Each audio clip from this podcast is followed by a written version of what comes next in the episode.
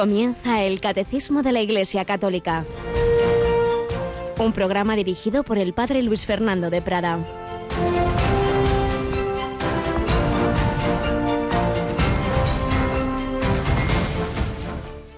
En aquel tiempo dijo Jesús a Nicodemo, tenéis que nacer de nuevo. El viento sopla donde quiere y oye su ruido, pero no sabes de dónde viene ni a dónde va. Así es todo el que ha nacido del Espíritu. Nadie ha subido al cielo, sino el que bajó del cielo, el Hijo del Hombre. Lo mismo que Moisés elevó la serpiente en el desierto, así tiene que ser elevado el Hijo del Hombre para que todo el que cree en él tenga vida eterna. Alabado sean Jesús, María y José, muy buenos días. Hemos leído algunos versículos del texto evangélico de la misa de hoy, ese diálogo de Jesús con Nicodemo. Se dice que el Evangelio de San Juan es el Evangelio de los diálogos. Si en San Mateo aparecen sobre todo discursos generales de Jesús, en San Juan aparecen más estos encuentros personales, estos diálogos con Nicodemo, con la samaritana, con el paralítico de aquella piscina, con el ciego de nacimiento, etc. Y aquí le dice Jesús a Nicodemo que hay que nacer de nuevo.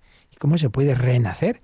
Pues por la vida del Espíritu Santo que a través del bautismo, nos decía el Evangelio de ayer, nos da a participar de la vida del Hijo de Dios o Hijo del Hombre, una expresión que algunos arman lío, es que es una expresión mesiánica personaje anunciado en el Antiguo Testamento y es como Jesús solía llamarse a sí mismo.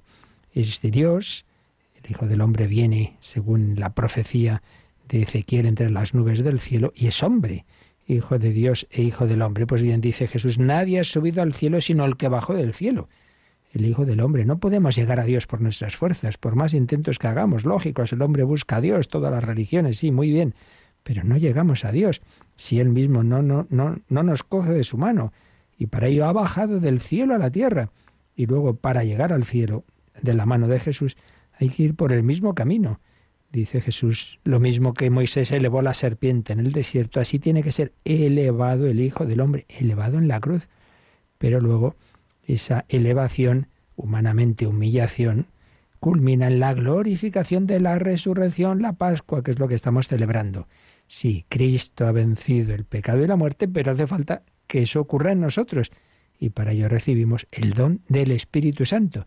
Pero hace falta que lo acojamos.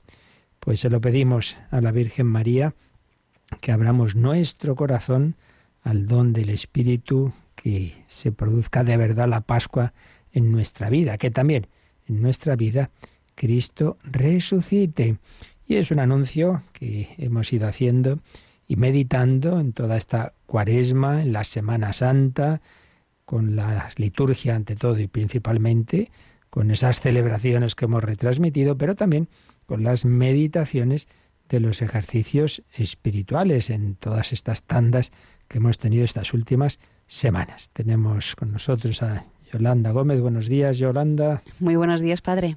Bueno, pues ya hemos podido preparar todos esos esas recopilaciones de meditaciones tan buenas que hemos tenido porque como siempre decimos esto no son charlitas para oír una vez así ligeramente sino para profundizar para meditar a fondo en ellas y de hecho muchas personas han ido descargando de nuestro podcast esas meditaciones pero hay quien prefiere siempre tener todo ello recopilado en, en los discos, en CDs en, o en un DVD todas juntas y bueno, ya tenemos todo preparado y muchos ya lo están pidiendo, pero vamos a escuchar también la cuña en que se anuncia todo esto que podéis pedir a, a nuestra emisora.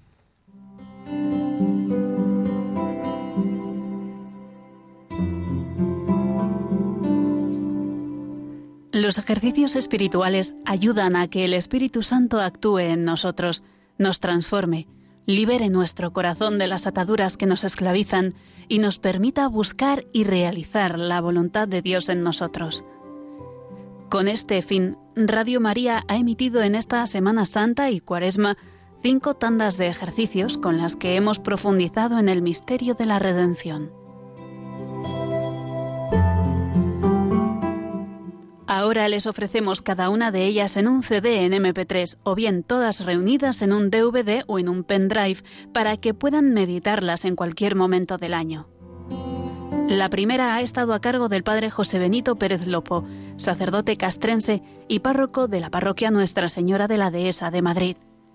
La segunda, con el padre Ramón García Saavedra, vicario de vida consagrada en la diócesis de Getafe, dirigidos especialmente a los miembros de la vida consagrada. En tercer lugar, la tanda dirigida por el padre Manuel Arostegui Esnaola, sacerdote de la diócesis de Alcalá de Henares y profesor en la Universidad Eclesiástica San Damaso, que ha enfocado sus meditaciones desde la centralidad de la paciencia y la oración. Además, les hemos ofrecido la reposición de las meditaciones del padre Francisco Javier Fernández Perea, sacerdote diocesano de Toledo, en los ejercicios espirituales de Radio María en el año 2012. Por otra parte, durante la Semana Santa, el padre Víctor Javier Castaño, sacerdote diocesano de Toledo, nos ha acompañado en los ejercicios espirituales intensivos con 20 meditaciones que nos han ayudado a profundizar en el misterio de Cristo. Pueden pedir tanto los CDs en MP3 de cada tanda de meditaciones como el DVD o pendrive recopilatorio de todas ellas llamando al teléfono de atención al oyente 91 822 8010 o por medio de la página web radiomaria.es. Camina al encuentro del Señor con los ejercicios espirituales de Radio María.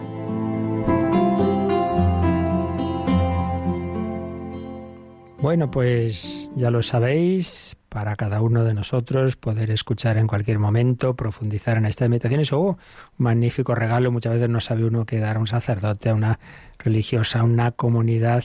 Me consta, nos están llegado cartas de comunidades, de religiosos, religiosas que, que se han servido de estas meditaciones para retirarse, para hacer eso, unos días de retiro y que lo quieren seguir haciendo en cuanto tengan ocasión de unos días de más silencio. Y daos cuenta que hasta ahora siempre el formato en que grabábamos todo esto eran los CDs, los DVDs, seguimos haciéndolo, pero somos conscientes de que cada vez este formato va pasando ya y, incluso ya muchos ordenadores portátiles no traen esa disquetera, los coches tampoco y por eso pues ya hemos incorporado también ese otro soporte de los pendrives. Ciertamente es más el coste para Radio María es mayor, por eso también os rogamos que cuando deis el donativo tengáis en cuenta ese factor. Pero en fin, eso siempre es lo de menos. Lo principal es que se difunda esta palabra de Dios en forma de meditaciones, de ejercicios. Bueno, pues de retiro, de mucha oración, alimentó su alma tras su conversión Carlos de Foucault. Seguimos recogiendo algunas pinceladas de la vida de este gran hombre de Dios.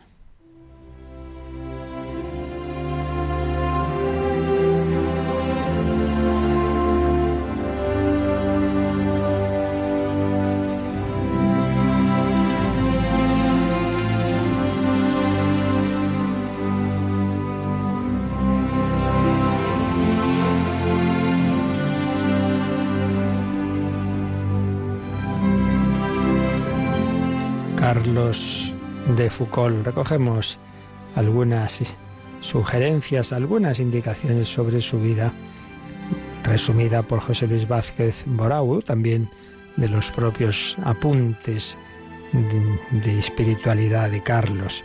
Habíamos, nos habíamos quedado en que había entrado en la trapa.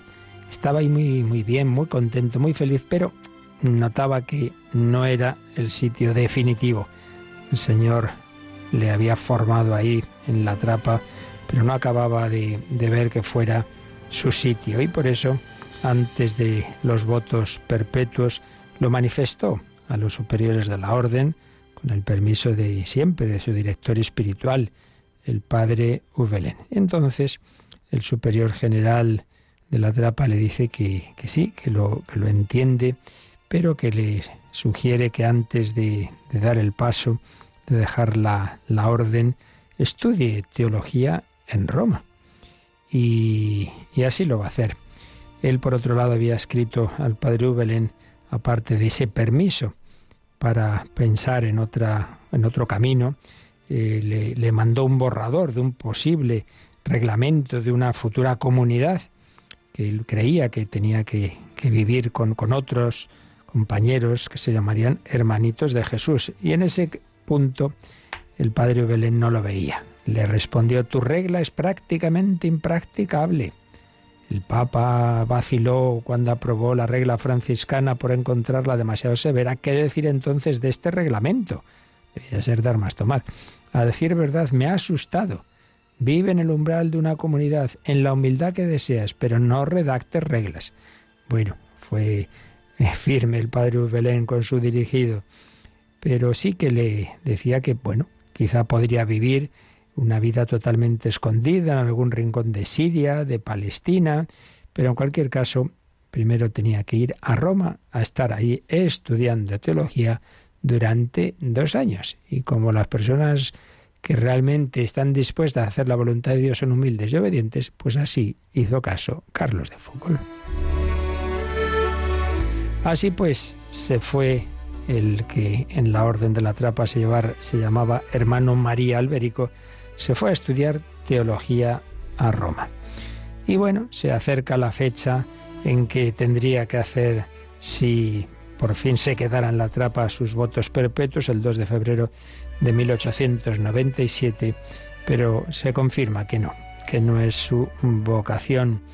Y el abad superior de la orden accede a las peticiones del hermano Alberico y, le dice, bueno, que podría, si quiere, ir a un monasterio de, de Oriente, pero no ya como monje, sino pues quizá podría estar como, como un lego, en fin, ya se vería. El caso es que eh, escribe de nuevo Carlos al padre Ufel, en el cual le contesta, mi querido hijo, temo que te instales en otro monasterio trapense, pues allí te visitarán los mismos pensamientos. Prefiero Cafarnaúm o Nazaret en un convento de franciscanos, pero no en el mismo convento, sino a su sombra, para pedir únicamente allí la ayuda espiritual, viviendo en la pobreza. No pienses en reunir personas a tu alrededor y sobre todo en darles una regla. Tú vive tu vida. Y si vienen otras personas, vivid juntos la misma vida sin reglamentar todo. El, al padre Belén le parecía que no se trataba de hacer una fundación así, formalmente hablando. Bueno, pues Carlos de Foucault abandona Roma y se embarca para Brindisi. Los trapenses le ofrecieron un pasaje para el buque al que dejaba de ser ya el hermano María Alberico y se conduce a un convento de franciscanos. Foucault había pasado siete años en la orden de la trapa. Durante toda su vida tendrá una gran gratitud y respeto por esta orden. Incluso más tarde regresará al monasterio de Nuestra Señora de las Nieves en calidad de huésped y amigo. Bueno, de esto podemos aprender algo importante. Hay que buscar la voluntad de Dios en esa voluntad de Dios puede haber etapas en que haya algo que sea bueno para nosotros, pero no sea definitivo. No, no hay que pensar que ha sido un error. Señor, yo he, he dado el paso que creía que tú me pedías. Hay personas que han estado en un seminario, en un noviciado, luego han visto que no, pero eso entraba en su proceso de maduración. Lo mismo también personas en una relación de noviazgo, etcétera. Bueno, hay que discernir, hay que ver. Y lo importante es seguir buscando. Y así lo hizo Carlos de Foucault. El peregrino se dirigió a Nazaret, pasando por Belén y Jerusalén, y el 5 de marzo de 1897 llegó a Nazaret como un pobre desconocido. Llegó a los franciscanos, se ofreció como sirviente a los religiosos. Madre mía, si era un noble, era un hombre muy importante. No le importaba, él solo quería imitar a Jesús. Pero los franciscanos no necesitaban esos servicios. En cambio, el capellán de las Clarisas de Nazaret le encontró un puesto ante ellas, ante las clarisas, después de que fue reconocido por un hermano franciscano de cuando ya en una ocasión anterior Carlos había visitado Nazaret y sabían que era un hombre de Dios. Porque él no dijo nada, se presentaba como un pobre, así que sea lo que Dios quiera.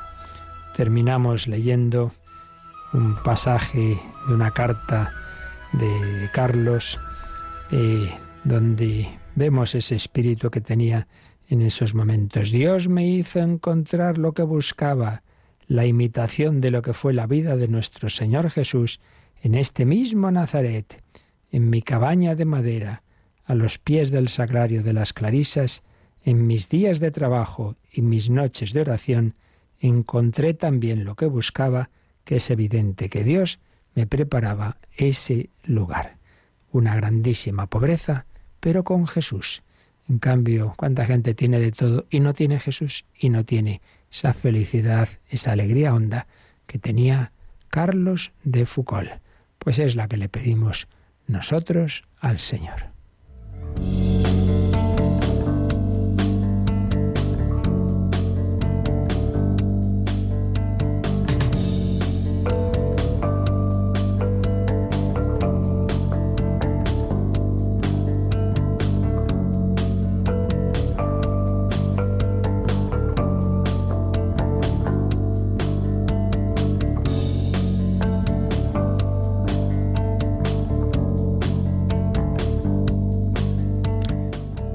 Sagrario, con una vida de oración y de pobreza.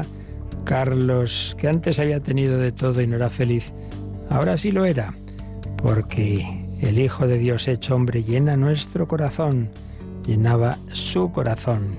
Cristo vive, Cristo resucitado se ha quedado presente en la iglesia, se nos comunica de una manera muy especial a través de los sacramentos. Bueno, pues seguimos viendo cómo el catecismo de la Iglesia Católica nos está resumiendo lo esencial de la doctrina general sobre los sacramentos, antes de que ya vayamos viendo cada uno en particular.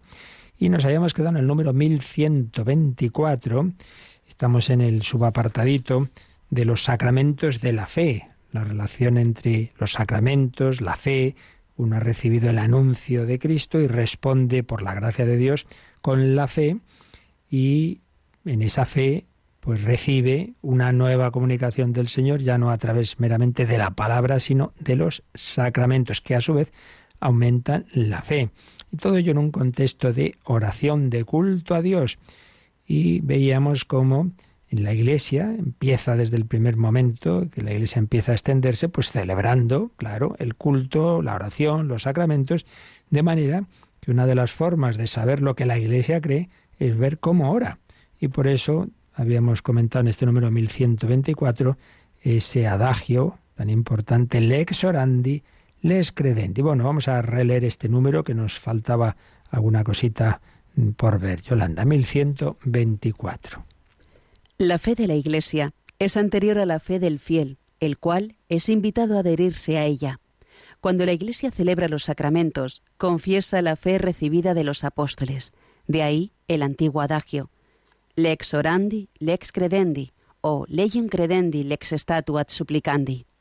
La ley de la oración determine la ley de la fe, según Próspero de Aquitania, del siglo V. La ley de la oración es la ley de la fe. La Iglesia cree como ora. La liturgia es un elemento constitutivo de la tradición santa y viva. Así pues, no se trata solo, que también está muy bien, de que cada uno tenga su oración personalísima, su intimidad con Jesús, estupendo, sí, pero como hemos insistido y lo seguiremos haciendo, estamos llamados a una relación personal dentro de una familia, dentro de una comunidad. Relación personal no es relación eh, individualista. Intimidad no es intimismo, sino en familia. Y recibimos la fe en una comunidad, en la iglesia, no cada uno lo que le da la gana. Y por eso en esa fe, en esa fe transmitida por los apóstoles y sus sucesores, vivida en el día a día, celebrada en la liturgia de las diversas tradiciones, pero todas ellas dentro de esa vida de la Iglesia católica. La Iglesia cree como ora y ora como cree. Esa mutua circularidad entre lo que creemos y lo que oramos. Lex orandi les credendi. Y esto particularmente se da en la Eucaristía. Nos quedaba por leer siempre o muchas veces el catecismo nos pone números al margen o en nota como para decir, mira también lo que en otra parte del catecismo se habla sobre esto para que relacionemos todo. Y aquí nos sugiere, habíamos visto el 166, pero hay otros dos números marginales que no vimos. Uno de ellos, el 1327, que nos va a hablar precisamente de lo que para Carlos de Foucault era tan importante, la Eucaristía. Vamos a leerlo, 1327. En resumen, la Eucaristía es el compendio y la suma de nuestra fe. Nuestra manera de pensar armoniza con la Eucaristía y a su vez la Eucaristía confirma nuestra manera de pensar. Esta frase que pone en 1327 es una cita de San Ireneo, uno de los primeros obispos, padres de la Iglesia y mártir, por cierto, San Ireneo de Lyon, aunque él venía de Asia Menor, pero fue obispo en Francia, en Lyon. La Eucaristía es el, el compendio y la suma de nuestra fe. Y la frase de Ireneo es, nuestra manera de pensar armoniza con la Eucaristía y a su vez la Eucaristía confirma nuestra manera de pensar. Ciertamente, la Eucaristía es ese compendio y suma de nuestra fe, porque fijaos que ahí decimos, tomad y comed, esto es mi cuerpo. Estamos manifestando nuestra fe en, adorando a Dios, pero Dios hecho hombre que tiene un cuerpo, un cuerpo entregado en sacrificio, en, que se ofrece una sangre derramada para el perdón de los pecados estamos manifestando nuestra fe en la encarnación, en que Jesús es Dios y hombre, en que Jesús se ha ofrecido en redención por nuestros pecados, en que estamos celebrando eso en la iglesia, en que hacemos una, esa comunión en esa asamblea en la que está celebrándose la Eucaristía, etcétera, etcétera, etcétera. Bueno, por supuesto, la liturgia de la palabra en la que se han acogido esas lecturas del Antiguo, del Nuevo Testamento. Nuestra manera de pensar armoniza con la Eucaristía y la Eucaristía confirma nuestra manera de pensar. Este es el sacramento de nuestra fe. Anunciamos tu muerte, proclamamos tu resurrección. Ven, Señor Jesús. Ciertamente, Eucaristía, oración y fe. Y luego, en ese contexto de lo que tantas veces hemos dicho, de que lo que creemos no es simplemente lo que está en la Biblia, no somos religión del libro, sino de una persona viva, Jesucristo, cuya vida y enseñanzas nos ha llegado no sólo por el cauce de la escritura, sino de la tradición. En este sentido, en la última frase del número 1124, es la liturgia es un elemento constitutivo de la tradición santa y viva, es decir, ese cauce de transmisión de lo que nos ha enseñado el Señor, ese cauce que es la tradición, incluye la liturgia, cómo se celebra los sacramentos, la, oración, etcétera, en las diversas tradiciones de, la Iglesia extendida por el universo. Entonces, es importante ver esas oraciones, porque ahí vemos lo que desde los primeros siglos la Iglesia ha creído. Y en ese sentido nos sugiere el catecismo que repasemos algo que vimos muy al principio, cuando veíamos precisamente esto, donde encontramos las verdades que creemos, eh, lo vimos, hablamos de la tradición. Y en este contexto, nos sugiere el catecismo que releamos el número 78. Vamos con él. Esta transmisión viva, llevada a cabo en el Espíritu Santo, es llamada la tradición en cuanto distinta de la Sagrada Escritura, aunque estrechamente ligada a ella. Por ella, la Iglesia, con su enseñanza, su vida y su culto, conserva y transmite a todas las edades lo que es y lo que cree las palabras de los santos padres atestiguan la presencia viva de esta tradición, cuyas riquezas van pasando a la práctica y a la vida de la Iglesia que cree y ora.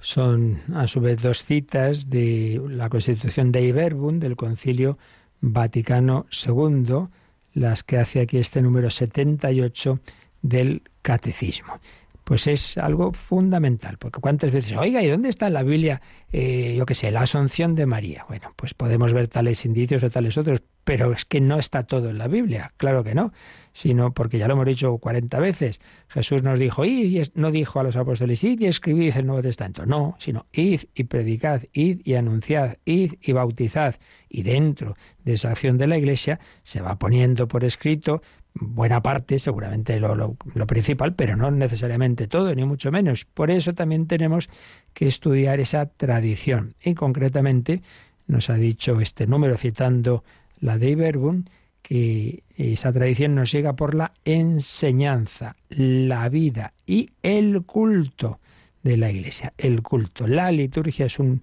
lugar teológico muy importante, donde vemos lo que la Iglesia ora y por tanto como lo que la Iglesia cree. Y también lo que llamamos los santos padres, esos primeros autores, esos primeros siglos, que han estado en, mayor cercanía y conexión con la generación apostólica y que nos transmiten, nos transmiten eh, cómo se, se recibía esa palabra de Dios, esa predicación y esa vida de la Iglesia. Así pues, escritura y tradición y siempre en último término con la asistencia del Espíritu Santo a la jerarquía de la Iglesia para interpretar y aplicar a cada momento esa revelación. Y eso es lo que llamamos el magisterio. Bueno, pues esto es lo esencial. Podríamos decir muchas más cosas, pero aquí se trata siempre de una síntesis de, que es la que nos hace el catecismo, que explicamos un poquito y, que nos sirve para que tengamos los fundamentos básicos de la formación del católico y en este caso concreto de algo fundamental para la vida cristiana, que es la liturgia y particularmente los sacramentos. Y a continuación vienen otros dos números que el primero de ellos nos da una indicación práctica sobre cómo, si recibimos la liturgia, recibimos los sacramentos de la tradición, podemos luego hacer con ellos lo que nos parezca, se puede cambiar todo, se puede cambiar parte. Bueno, vamos a ver qué nos dice el número 1125.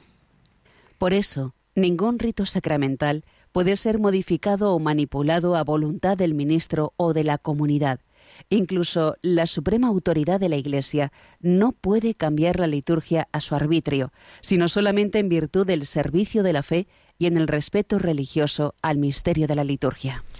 Bien, aquí hay un tema de fondo muy importante.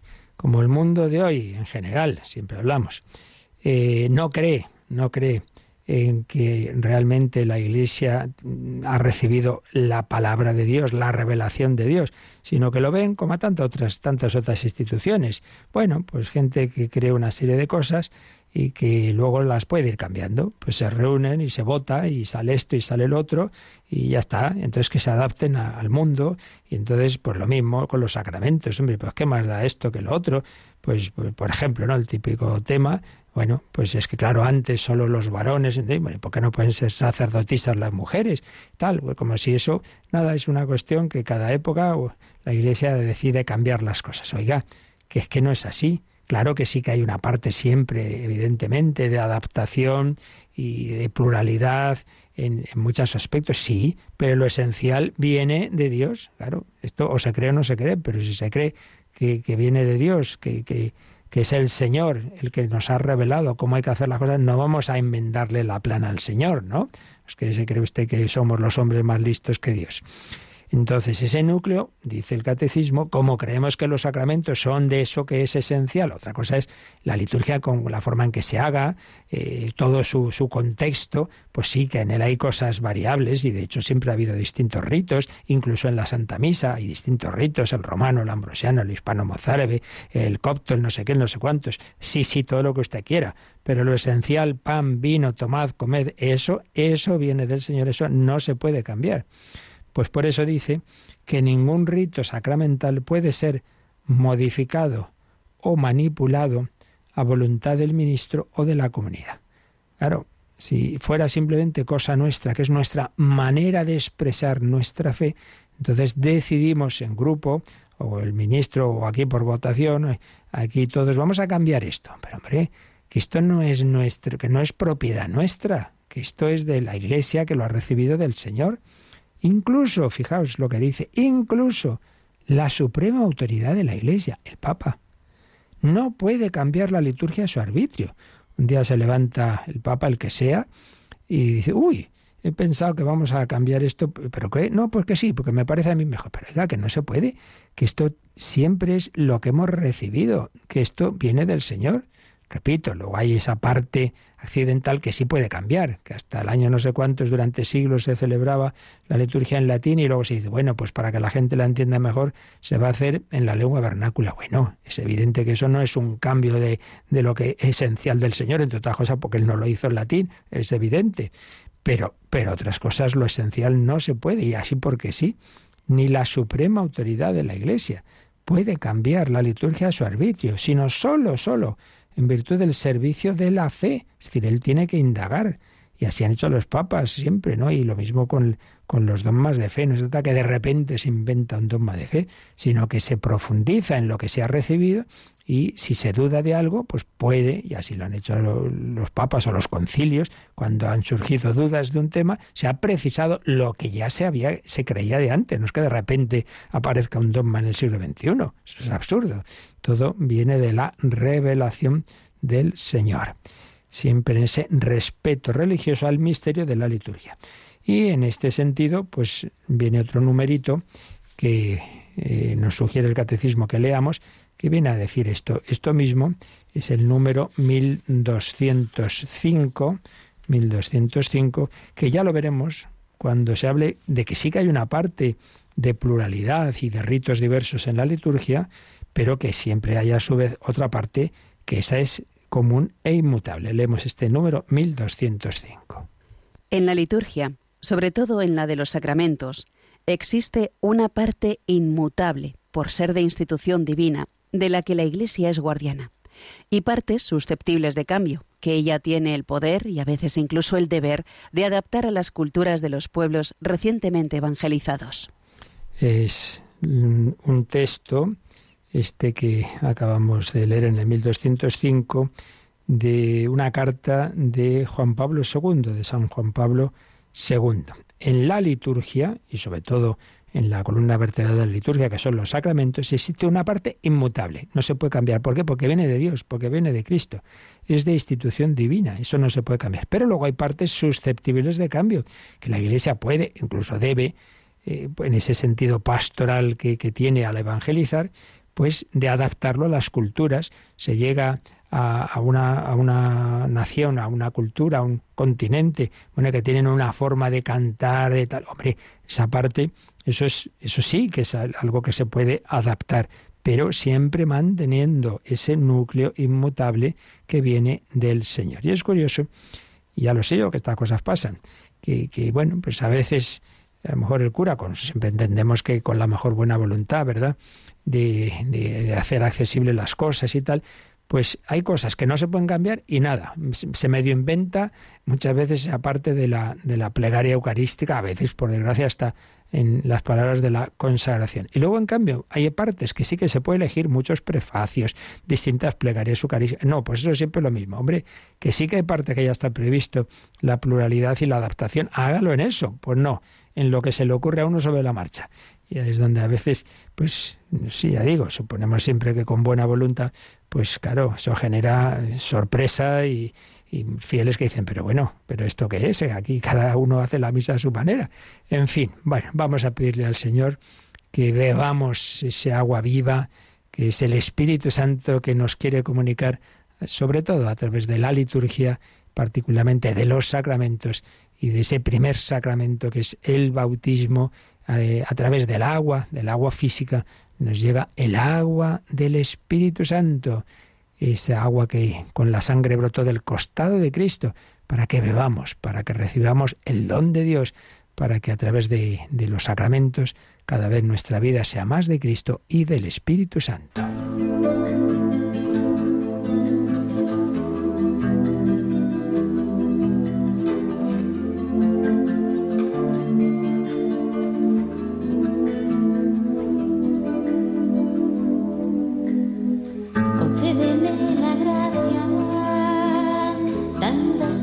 Cerrada,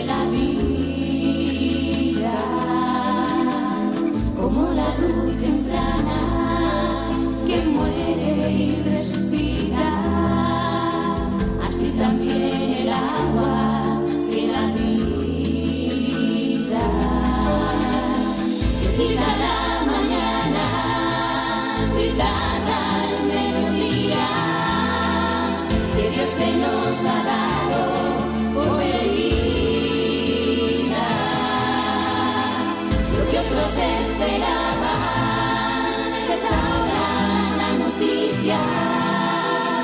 Jesús resucitado da la vida. Jesús resucitado.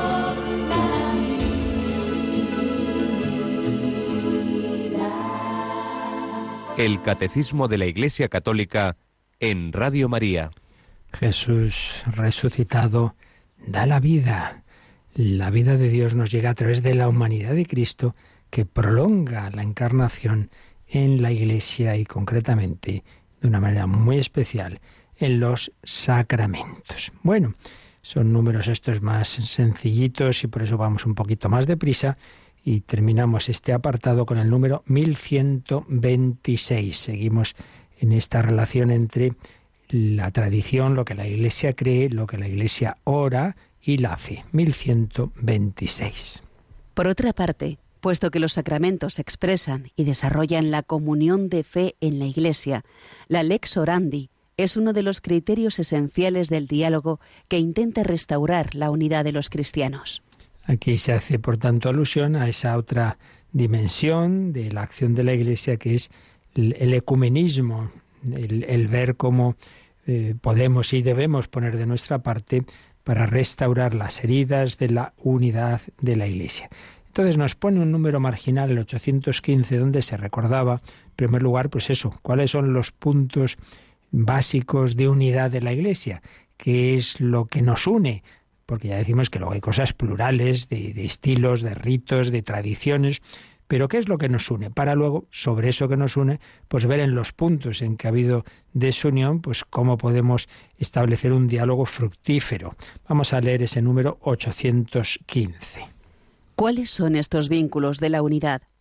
Por encima de todo esto, revestíos del amor, que es el vínculo de la perfección. Pero la unidad de la Iglesia peregrina está asegurada por vínculos visibles de comunión. La profesión de una misma fe recibida de los apóstoles, la celebración común del culto divino, sobre todo de los sacramentos, la sucesión apostólica por el sacramento del orden que conserva la concordia fraterna de la familia de Dios. Es decir, se nos ha dicho, en primer lugar hay una frase de San Pablo que, hemos leído, por encima de todo esto revestíos del amor que es el vínculo de la perfección, Colosenses 3.14. Ciertamente, en la Iglesia, como en cualquier relación humana, lo principal es el amor, eso es lo que más nos une. Pero ese amor también no es, no es, meramente una cosa interior, subjetiva, sino que hay unos aspectos visibles, como una familia. Lo importante es que se quieran, sí, sí, que se quieran, pero también, oye, que aquí hay unas, una, hay unas horas, comemos a tal hora, a tal otra, hacemos estas cosas juntos, hay algo visible también, vínculos visibles. Pues bien, en la Iglesia son, en primer y principal lugar, la fe, claro, profesión de una misma fe recibida de los apóstoles. Lo que decía antes, no votamos qué es lo que creemos, aquí no hay nada que votar, aquí se recibe, ¿verdad?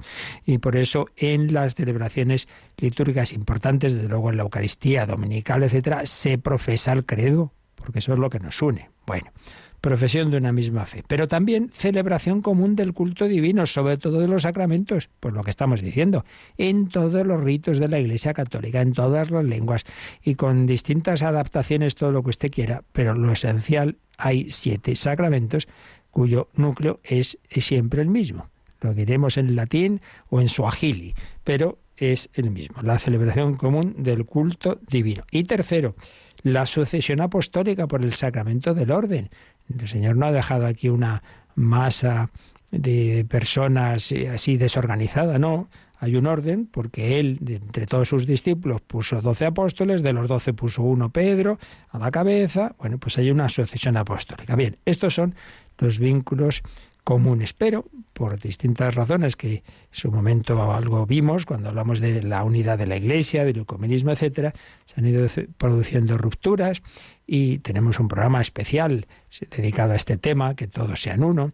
Y aquí simplemente a lo que ahora se toca ver en este 1126 es que el ver sobre todo aquí la relación más clara es con la Iglesia las iglesias orientales que se separaron de la Iglesia Católica, lo llamamos los ortodoxos, ¿verdad? Bueno, pues ahí hay un, un, vínculo es, son las iglesias que, están, que estamos más cerca, ¿no? Porque la verdad es que son poquitas cosas las que nos separan. Hay otros casos ya que es el tema mucho más complicado.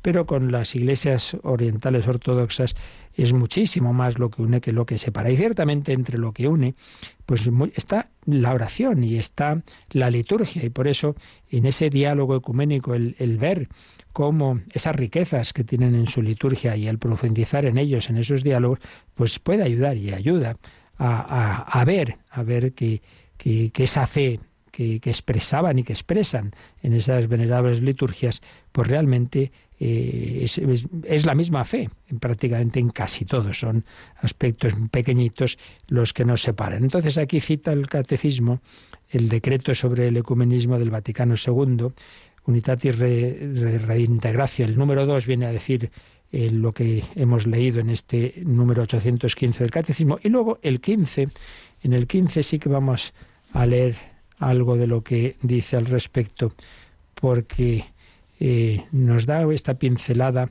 sobre cómo ciertamente eh, en esa liturgia encontramos muchos tesoros, muchos tesoros. Fijaos, dice así, que estas iglesias, aunque estén separadas, tienen verdaderos sacramentos.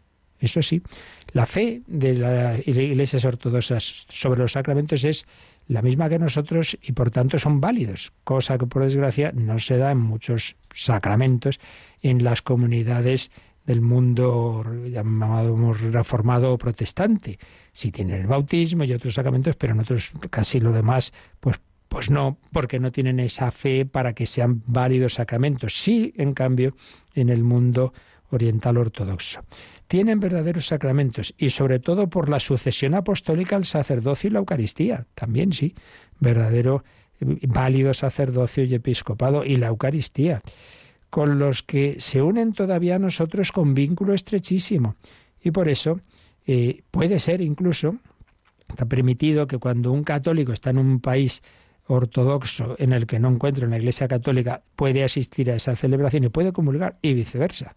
Pues uno está entre nosotros y, y, no tiene su propia iglesia, porque ya digo, es la misma fe, creemos en esa presencia de Cristo y se ve pues esas liturgias que suelen ser bastante ricas y, y largas, más, más que las nuestras, eh, porque realmente tienen ese sentido de fe, esa reverencia a Cristo presente en la Eucaristía. Bien, pues con esto terminamos este apartadito sobre los sacramentos y a partir de mañana veremos un apartado muy importante y es la eficacia de los sacramentos, que es un apartado que se titula Los sacramentos de la salvación.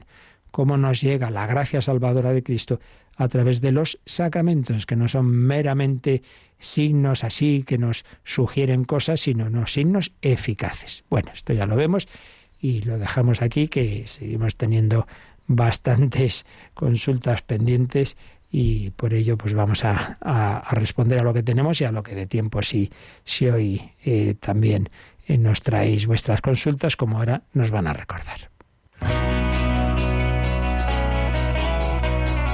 Participa en el programa con tus preguntas y dudas. Llama al 91005 9419 91005 9419 Puedes escribir un mail a catecismo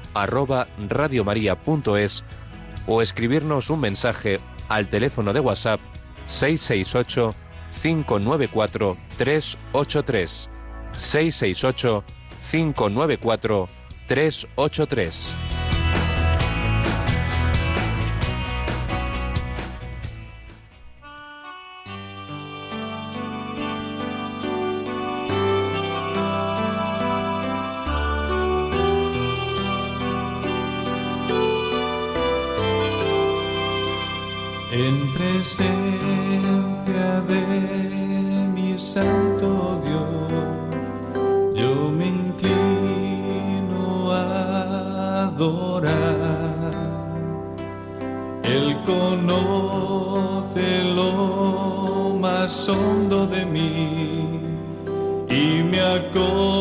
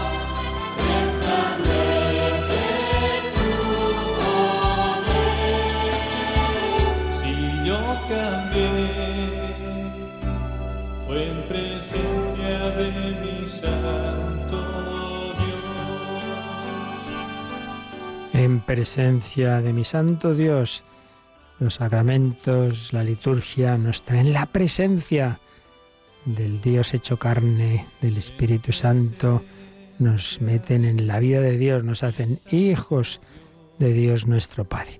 Yolanda, recordarás que el último día habíamos recibido una pregunta de una persona del, del pueblo de Ocaña que preguntaba qué significaría ese paño que se pone en una cruz que hay en una glorieta. Ya les decía yo, respondía que claro que yo eso en concreto no lo sé, en ese punto, en ese, esa tradición que habría que preguntar a alguien de Ocaña. Bueno, pues precisamente llegó una, un audio que no nos dio tiempo, no, no llegó a tiempo de escucharlo en ese programa, pero lo tenemos aquí, ¿verdad? De, Sí. otra, de otra persona de Ocaña que, que respondía. Vamos a escucharlo.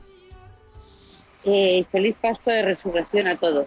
Estoy oyendo la, radio en este momento y estoy oyendo al padre decir que alguien le pregunta por la cruz que hay sobre, eh, en una glorieta, una cruz con un sudario. Y bueno, pues soy de Ocaña.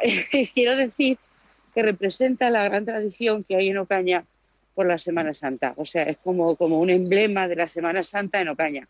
Y no es otra cosa que la cruz con el sudario de Cristo.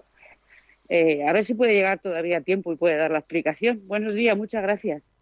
Bueno, pues muchas gracias a ti. No llegó el otro día, pero hoy lo hemos podido escuchar y en efecto lo que indicaba yo que me imaginaba, ¿no? Que simplemente es ese sentido, ¿no?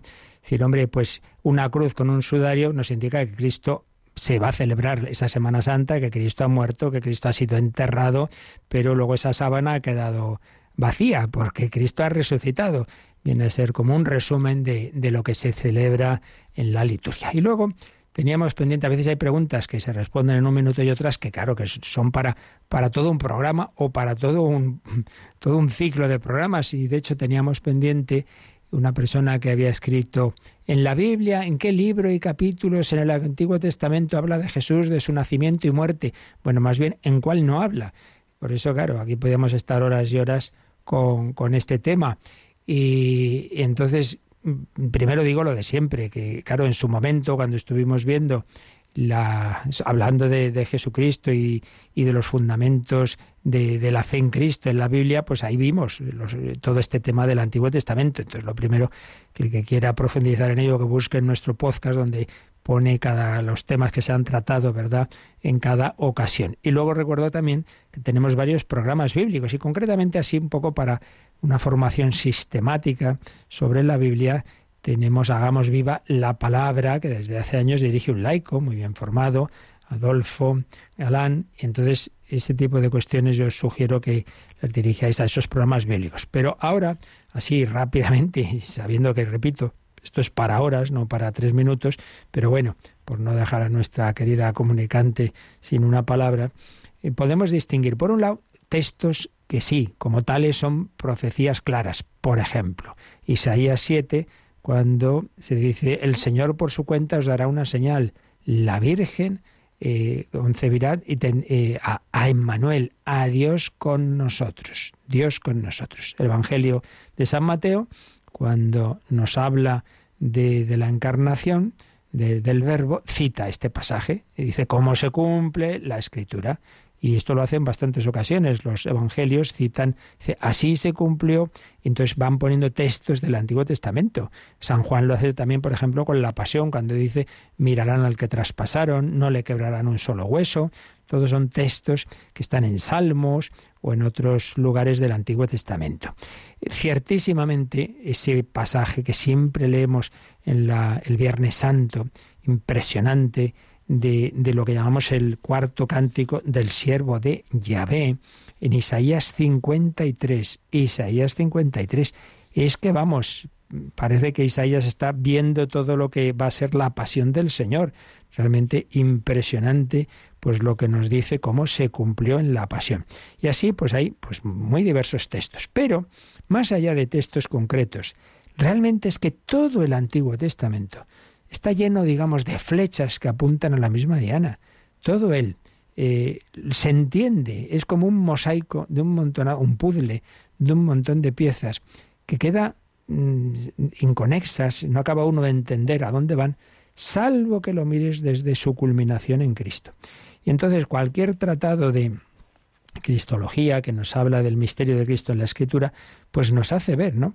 Cómo todo el Antiguo Testamento estaba eh, indicando una serie de, de, líneas que al final todas ellas iban a confluir en Jesucristo.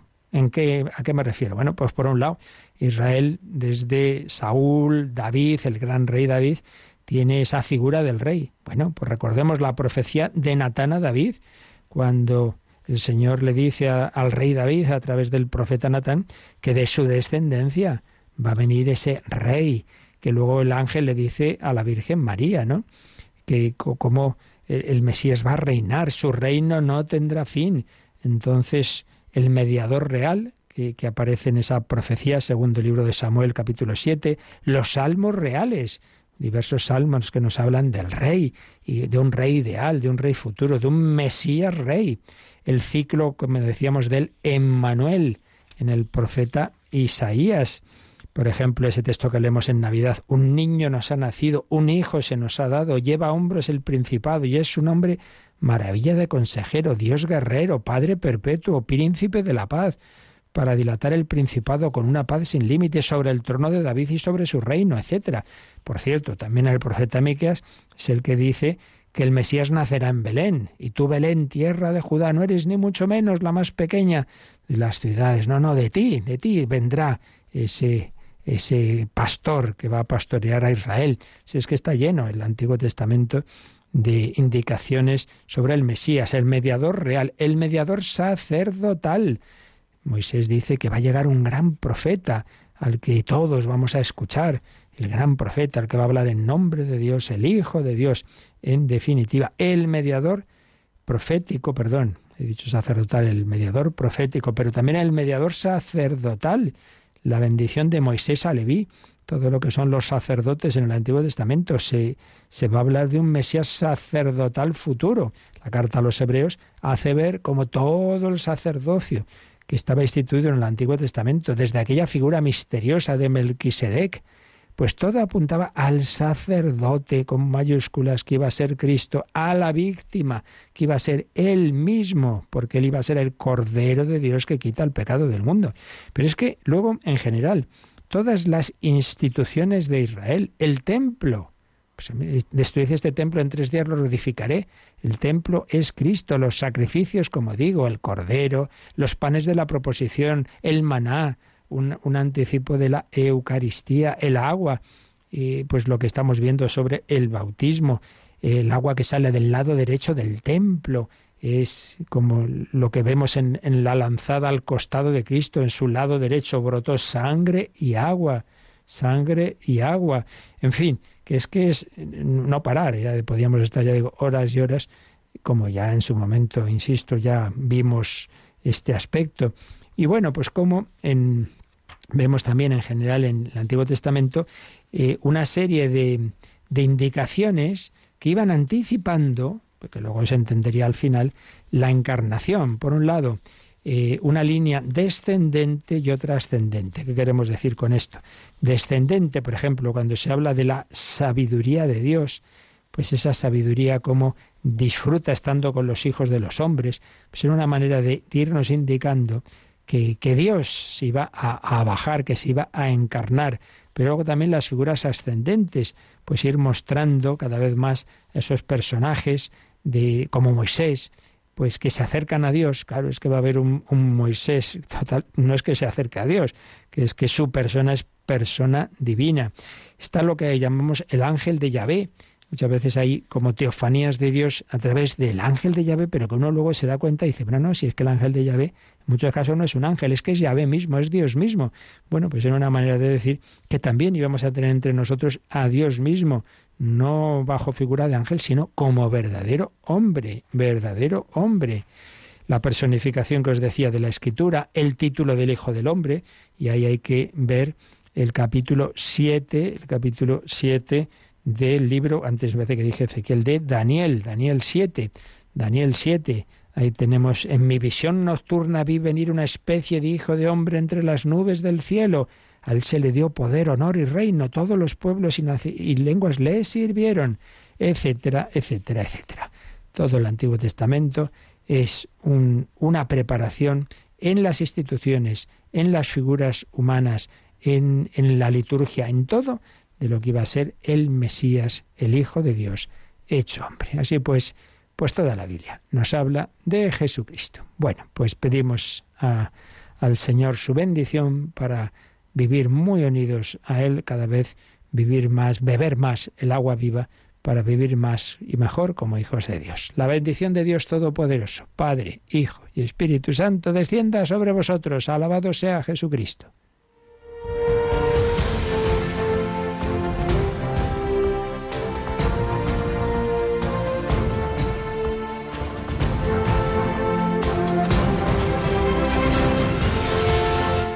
Han escuchado en Radio María el Catecismo de la Iglesia Católica.